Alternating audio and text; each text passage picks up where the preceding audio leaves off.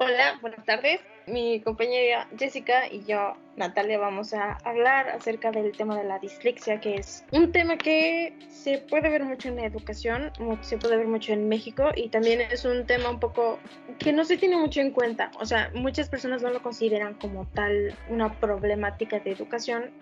Básicamente, este, este proyecto busca generar una herramienta digital, ¿no? O sea, entonces, mm, ¿y cuál es el objetivo del proyecto? El objetivo, como ya mencionamos, es una herramienta digital, ¿no? Pero el punto de esto es cómo se puede entretener a un niño. Porque un niño no va a querer llegar todos los días y repetir planas. Mm, no le va a gustar. No es algo que, que va a querer hacer con gusto, no es algo que, va, que lo va a motivar porque también es mucho eso, es motivación. Si un niño no quiere hacer las cosas, simplemente no le va a prestar atención. Tal vez lo haga, pero eso no quiere decir que esté aprendiendo. Entonces, algo también que afecta mucho es el hecho de que las nuevas generaciones no prestan nada de atención. O sea, están, ya son muy dispersos por todo lo que, este, por, por todo lo que ven en las redes sociales, por todo lo que lo que tienen en sus aplicaciones, ya todo es como muy inmediato, entonces no tienen paciencia de hacer las cosas. Si algo no les da frutos en cinco minutos, lo dejan inmediatamente, ya no tienen como esa perseverancia. No todos, pero es, es algo que se está viendo en las últimas generaciones. Entonces, ¿cómo mantienes la atención de estos niños? Esa es la duda número uno. Entonces, el, producto de este proyecto es generar un libro que pueda mantener la atención de los niños, que les guste, que lo quieran leer, que les genere como esta, mm, ¿cómo se puede decir? como curiosidad de saber qué es lo que sigue en la historia y que les pueda dar como actividades que realicen mientras que lo están leyendo para que sea entretenido, para que realicen sus ejercicios y se puedan divertir al mismo tiempo. Claro, hay que estimular al niño. Entonces, básicamente los ejercicios de los que se tienen que llevar a cabo serían cosas muy como muy manuales, más que nada, como repetición de palabras, repetición de letras, que puedan escribir una palabra que se les está diciendo, para que tengan consciente de qué es lo que están escribiendo. O sea, si tienen una oración y no hay una palabra y la tienen que escribir y la escriben mal. Y la dislexia se trata acerca de esta decodificación en el cerebro de la información, de lo que uno ve a lo que recibe en el cerebro. Entonces, si tiene el contexto de qué es lo que quiere escribir en esa palabra, entonces muy fácilmente lo va a poner porque sabe que es lo que no es solamente esto que le están dictando o esto que tiene que leer de repente, no es, es algo que ya va a tener como más consciente porque vas a ver qué es, por qué se usa, en qué contexto se usa. O sea, son esta clase de, cosas que le van a ayudar a escribir mejor. También es el hecho de que se repite, una repetición.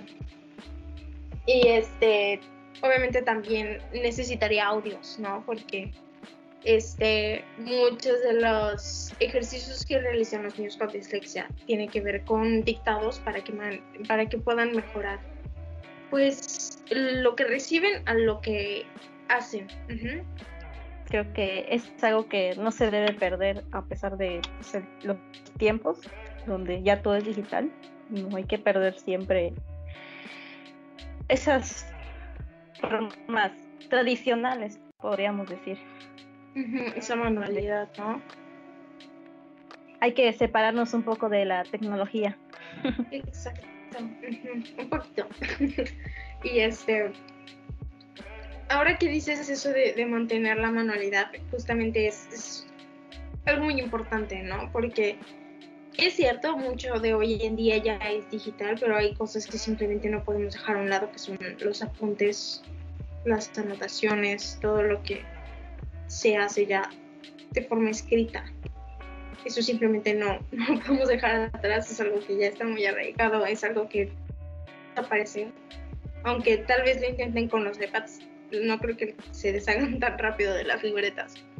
Y este, es justamente eso otro apartado que se va a utilizar en este es, algo que justamente va a ir en un apartado aparte que es descargar material que pueda ser manual. O sea, en ese caso sí ya serían plantillas.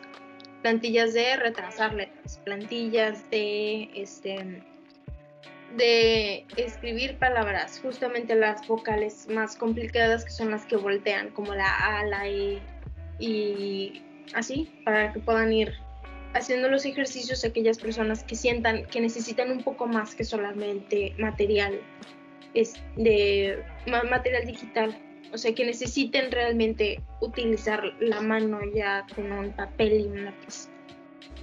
Y bien, Natalia, mm, ¿cómo se relaciona la semiótica con la simbología que contiene el producto de este proyecto? Bueno, básicamente hay que considerar que esto está hecho para niños eso quiere decir que si vamos un poquito más a psicología de, color, psicología de tipografía y cosas así, no puedes poner cualquier cosa. Sobre todo si uno de los puntos principales que se mencionaron es mantener la atención de los niños. Cuando se habla de, un niño y qué es lo que se le quiere mostrar, siempre hay que pues, hacer ciertos, ciertos detalles como, no sé, tipografías redondas básicamente la tipografía principal que se utilizaría en este proyecto es este Poppins, que es una tipografía redonda y una tipografía que es fácil de leerse. Porque es sí, utiliza mucho como las partes muy redondas y partes muy derechas, como son las P's y las A's, que no tienen como esta especie de ¿cómo se puede decir? Palitos externos que tienen luego las serifas y cosas así. Entonces, este, esa clase de cosas que ayudan mucho para la lectura, que justamente es un punto muy importante. No solamente es el hecho de que tenga que estar redondo para que sea para niños, sino que sea fácil de leerse. Si estamos hablando de que es un, un material que es para niños con dificultades de lectoescritura, entonces tiene que ser algo que sea fácil de entenderse. En el caso de los cuerpos de texto se utilizarían más como Century Gothic porque es la tipografía más fácil de leerse de todo el internet. Cualquier tipo de material que hagas, el electrónico, sería preferible que sea con Century Gothic porque es muy fácil de leerse, es muy fácil de entenderse. Los botones. Si este es un producto para niños, se tiene que entender los niños tienen que entender lo que están haciendo, lo que están picando, lo que están manejando, porque los tienes que ser independientes. Ellos tienen que saber manejar lo que tienen. Los niños de hoy en día ya son muy así, muy vivos, muy despiertos, ya saben manejar todo perfectamente bien, pero eso no significa que todo lo que les des lo entiendan rápido. Si no lo entienden rápido, se cansan y lo dejan. Por eso es que mm, iconografía, que es lo que se utilizaría más que nada para señalar cosas importantes en los menús, como el volumen, el brillo, todas estas clases de cosas se tiene que hacer fácil y entendible. En el caso del audio, obviamente poner estas bocinitas que se vean bonitas, que sean atractivas a la vista, que sean adorables. Obviamente con el brillo serían estos solecitos que se vayan apagando, se vayan prendiendo, dependiendo de, de cómo se maneja la luz. Este, en el caso del audio, que se vea que se esté tachando la bocina en el caso de que no quiere escuchar una voz que le esté dictando la lectura. Esta clase de cosas, como un menú en grande, muy redondo y muy bonito para que le llame la atención si quiere ir a menú o no. Como que el niño tiene que, no sé, con la iconografía, pues como que activas al niño a que sea también, no sé, deductivo Obviamente hay cosas que no se van a poder poner tan sencillas, pero no es para que el niño lo maneje, sino tal vez los padres. Claro, siempre, como siempre, supervisión de los padres.